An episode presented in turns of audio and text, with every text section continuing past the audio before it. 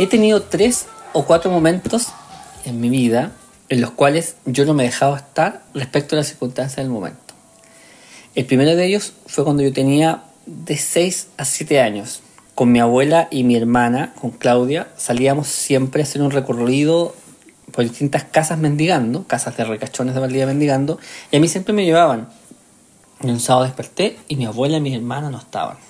Y yo me sentí tan como abandonado, no abandonado, me sentí tan traicionado, sin conceptualizar plenamente la acepción de la traición, por supuesto, ¿no? Pero yo me, yo me sentí pésimo. Y en vez de ponerme a llorar en ese momento, pues me levanté, me vestí, me lavé la cara y fui donde yo sabía que las iba a encontrar. No sé cómo llegué ahí, porque tenía seis años. Pues me subí a la micro. Esa parte no la recuerdo, ¿vale? o sea, tengo en, mi, en, mi, en mi memoria caminar por el pasaje hasta la esquina, pero el momento de la micro no me acuerdo. Pero sí me acuerdo cuando me bajé de la micro. Frente a la casa del padre Alejandro había una hueá de fa, una donde faenaban pollos. Yo recuerdo que la vi y me bajé. Ahora sí, yo pedí que pararan, no sé. Toda esa dinámica y por menor estaría fabulando. La hueá es que llegué y recuerdo que bajé y había que subir una escalera inmensa porque una casa gigante, una casona. Y subí, subí, subí la escalera y toqué.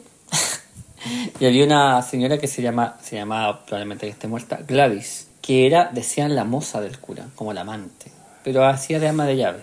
Y recuerdo que abrióse y miraba y no veía a nadie, de que era tan chico, y la vieja era inmensa, era una mujer súper alta. Y de pronto mira hacia abajo y me dice, ¿y tú qué estás diciendo acá? Y me entró de un ala y me llevó donde. Y mi abuela estaba efectivamente con el hermana del cura. Y mi abuela quedó tiesa. Porque no sabía cómo reaccionar ante la situación. Porque yo había, me había levantado, había tomado una micro y había recorrido medio día para llegar a ese lugar. Y me quería como cascar el mismo a la vieja, pues, el cura lo tomó súper liviano. Y me felicitó. Y dice, ah, no, este niño dice tiene un futuro. Bueno, no recuerdo las palabras, pero sí, me sí tengo la sensación de que me estaban como eh, piropeando, ¿cachai? Dice, este niño, no, mira, dice, ya no. Y me abrazaba y me regaló hasta un chocolate. Y yo lo tomé muy positivamente. Pero mi abuela después igual me pio. Me dijo que no, eso no se hacía, que yo no podía. Eh, no podía andar solo, porque era muy chico.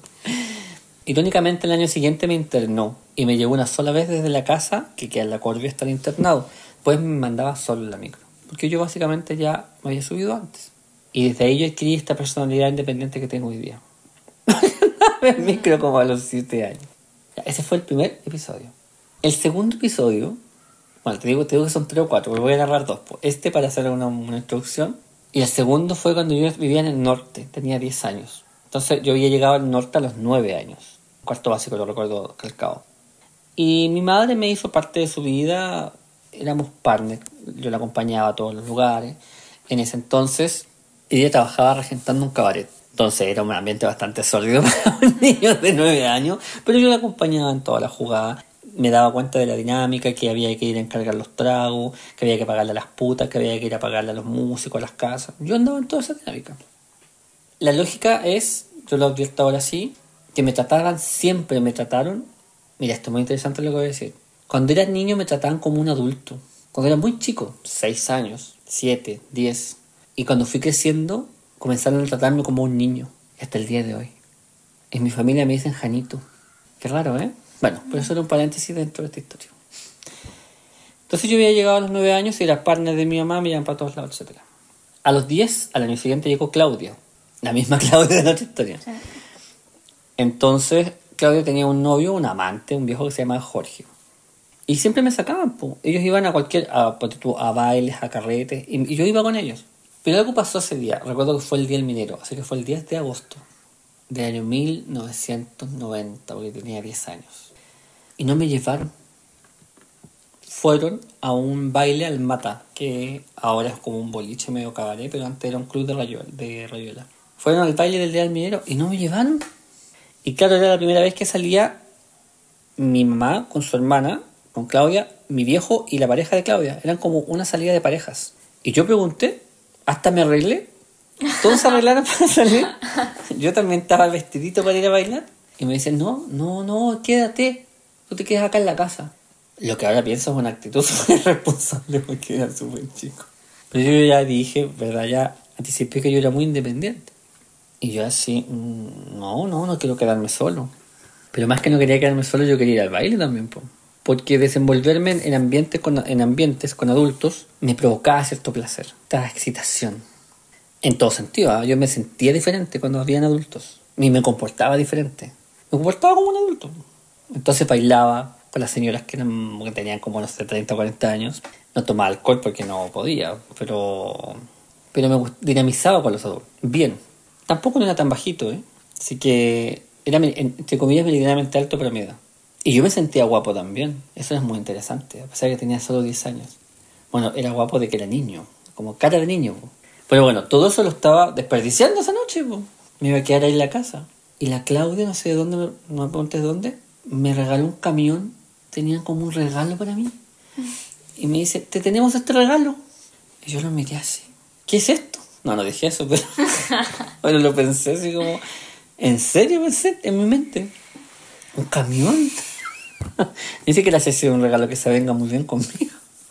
Un camión de plástico lo dejé ahí. Y yo les dije, no me dejen solo, no me dejen solo, no me dejen solo. Y mi mamá, como me, cachaba, y acabó. Siempre mi mamá siempre la única, una de las pocas personas que sí me identifica, muy reconoce muy bien. Me dice, te voy a quedar aquí y te prohíbo, te prohíbo que vayas al baile, cacha. Si te apareces en el mata, te voy a sacar de una vacía, te voy a sacar de una pata en la raja y te voy a traer a la casa. Hoy amenazándome que no podía ir. Porque claro, yo podría haber salido detrás de ellos. Hoy me quedé en la casa. Vivíamos en O'Higgins. Una casa que está en O'Higgins con Lautaro que era inmensa. Era muy interesante esa casa. Tenía dos espacios, una habitación, un espacio inmenso, como dos veces de departamento, dos habitaciones de ese tamaño. Uno hacía de living comedor, la otra funcionaba de pieza de mis viejos. Pero inmenso, hacía una guay gigante. Atrás estaba la cocina y hacia la, la derecha estaba mi habitación, que era grande. Y ahí había una tele entonces, ahí me dejaron acostado más encima. Ni siquiera no solo me dejaron en la casa, me acostaron. Y yo eso yo lo sentí como un vejamen. Porque ya dejarme encerrado, o sea, no dejarme ir era una cosa. Prohibirme ir y salir. Pero dejarme acostado, como con pijama, yo lo sé, yo me ofendí. Y los miraba así con odio, ¿cachai? con odio, con odio. Ya, y se fueron, Y comencé a ver la tele. Entonces tenían cariño como a las 10 de la noche. En esa época la televisión terminaba como eso a las 1 de la mañana, pero después había un canal, no me preguntes por qué dijo Almagro, un canal mexicano, que parece que es Telecinco, ¿no? O Televisa, no sé. Después daban en la noche, como en el canal 3, había una señal de un canal mexicano. Y me acuerdo, eso lo recuerdo igual nítido, estaban dando un concierto de Garibaldi. Y cantaban y bailaban. Y yo trataba de meterme en la guapa para que me diera sueño y nada, pues eran como las 10, las 11, las 12, la 1 y no tenía nada de sueño. Y ellos, yo pensaba que era van a llegar, pues. Entonces me decidí. Yo dije, no, esto no se va a quedar así. Yo no voy a permitir que nadie, nadie me prohíba salir. Primero que nadie, que nadie me dé órdenes me deje encerrado, porque yo me sentía como enjaulado. Y más encima como encerrado dentro de la misma casa, en la pieza. Y en la cama. Así que lo primero que hice fue, me levanté de la cama, me puse como mis pantuflitas y me fui a la cocina. Y sí, supongo que tenía ganas de matarme, pero más que de matarme quería, porque yo siempre he sido muy histriónico de cabros chicos, lo que quería era que si me iba a matar o si iba a morir, tenía que ser artísticamente, ¿cachai? Y miraba así los cuchillos, y no, igual soy muy marica, muy cobarde, un cuchillo, como que no, qué miedo. Decía yo, podría ahorcarme. Yo tengo, nosotros tenemos un tío muy mítico en la familia, el tío Juan, que solcó la noche de San Juan. Pero contaban que cuando lo encontraban tenía la lengua afuera y pensaba en eso. Aparte que la, la, la performance de colgar, ni siquiera sabía cómo se hacía. Y estaba en la cocina pensando esto. Y había una bandeja de huevos. Y había muerto hace como una semana un viejo que es dueño de un supermercado. Se llamaba Raúl Espejo. Perdón, Raúl Vicencio, que era el dueño del Norte Verde. Y había muerto por un ataque, de un ataque cardíaco. Y yo le había consultado a mi mamá básicamente que de que había muerto. Porque toda la gente en el pueblo decía que había muerto porque tenía, que le decían de esta forma, que le había dado un ataque de colesterol. Eso es que ridículo, eso no existe. Pero básicamente mi mamá me dijo lo que pasa es que tenía mucho colesterol.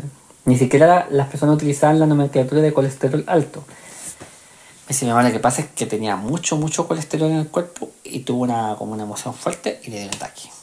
Y murió. Yo le dije, ¿y de dónde sale el colesterol? ¿Qué es el colesterol primero que todo? Pues el colesterol es como una cosa mala que se acumula en el corazón cuando uno come muchas frituras. Me dice lo que tiene más colesterol son los huevos fritos. Tú, por ejemplo, te comes un huevo frito, mi mamá inventando en esa época, es como un gramo de colesterol, o 10, no sé. Por eso me dice, uno no puede comerse más de dos huevos. Y yo vi la bandeja y yo dije, no. Aparte que a mí me encantan los huevos fritos. y dije, esta es la forma más placentera de morirse. Así que alcancé a freír como, no sé, como 20 huevos, ponte tú. Porque ¿cuánto viene en una bandeja? Como, no sé, pues como 30 huevos. No sé 40? cuántas cuadras, ¿verdad? La bandeja de huevos. ¿sí? Sí. Alcancé a hacer como 20. así. Y no me los comí todos, po, porque ya eran como las 2 y media, 3 de la mañana, no sé. Pero freí ca- casi la mitad de la bandeja. Y los dejé en un plato. Y con pan me comí uno, me comí el... ¿Cachai? Había una mesita en la cocina. Me comí uno, me comí otro. Y no me, comí, no me lo alcancé a comer todo, po, y me quedé dormido sobre la mesa. porque también tomé té. No, porque se iba a morir. se me iba a suicidar. Por supuesto que se me iba a suicidar. Tenía que ser óptimo, po. Así que puse pan, unos huevitos, sal. Y yo les... Ah, porque... Pero no les tiene que mi mamá siempre le echa limón a los huevos, ¿has cachado? sí, ¿no? Y no, yo le eché limón porque la idea era morirme de eso. Pero, Así que me comí uno, me comí otro. Me tengo que haber comido unos 10, ponte tú. Más los panes y todo, y el té. Y tratando de... de y ya era como a las 3 de la mañana, recuerdo eso. Y mal que mal era un niño de 10 años. Y me quedé dormido al lado del plato con huevo. así que ellos llegaron como a las 6 de la mañana, más curados así con, haciendo escándalo. po. Y, no me encontraron en la cama porque mi habitación era la primera casa. Entonces todo, ¿dónde está? ¿Dónde está? Yo ahí desperté. po. Y llegaron y yo estaba así como tiradito en la mesa. Y llegó mi mamá y vio las cáscaras de huevo por todos lados. El aceite. Y los platos y el pan. Y, me... y tú te imaginas, pues, que yo ahí tenía 10 y que mi mamá tenía 27 años. Era joven, ¿cachai? Tenía unos años más que tú, ¿no? Así como... Y mi mamá así, ¿qué pasó? ¿Por qué? Me agarraba así como que me tocaba, ¿qué te pasó? ¿Qué te pasó? Me decía, ¿qué hiciste? ¿Qué hiciste? Y la Claudia, la Claudia era mucho más joven, pues tenía como 20 menos, ¿cachai? Era una niña. Y así como que me tocaba, como que me habían, me habían- alguien me había como abusado, una gallina ponedora de huevos. ¿qué, qué te pasó? ¿Ququé hiciste? ¿Qué hiciste, niño mal, niño loco? ¿Qué hiciste?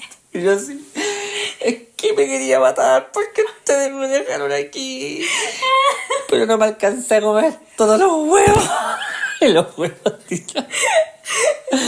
Ay, y primero fue una reacción como entre radio, una risa explosiva de mi viejo, mi mamá y mi tía. Y me llevaron al hospital. Porque estaba básicamente intoxicado de haber comido tanto huevo.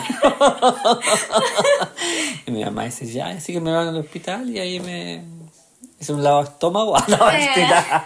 No, me revisaron y no tenía nada. Me dieron unas pastillas, me acuerdo.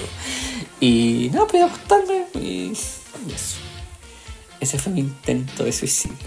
Con huevos fritos. Fallido, ciertamente.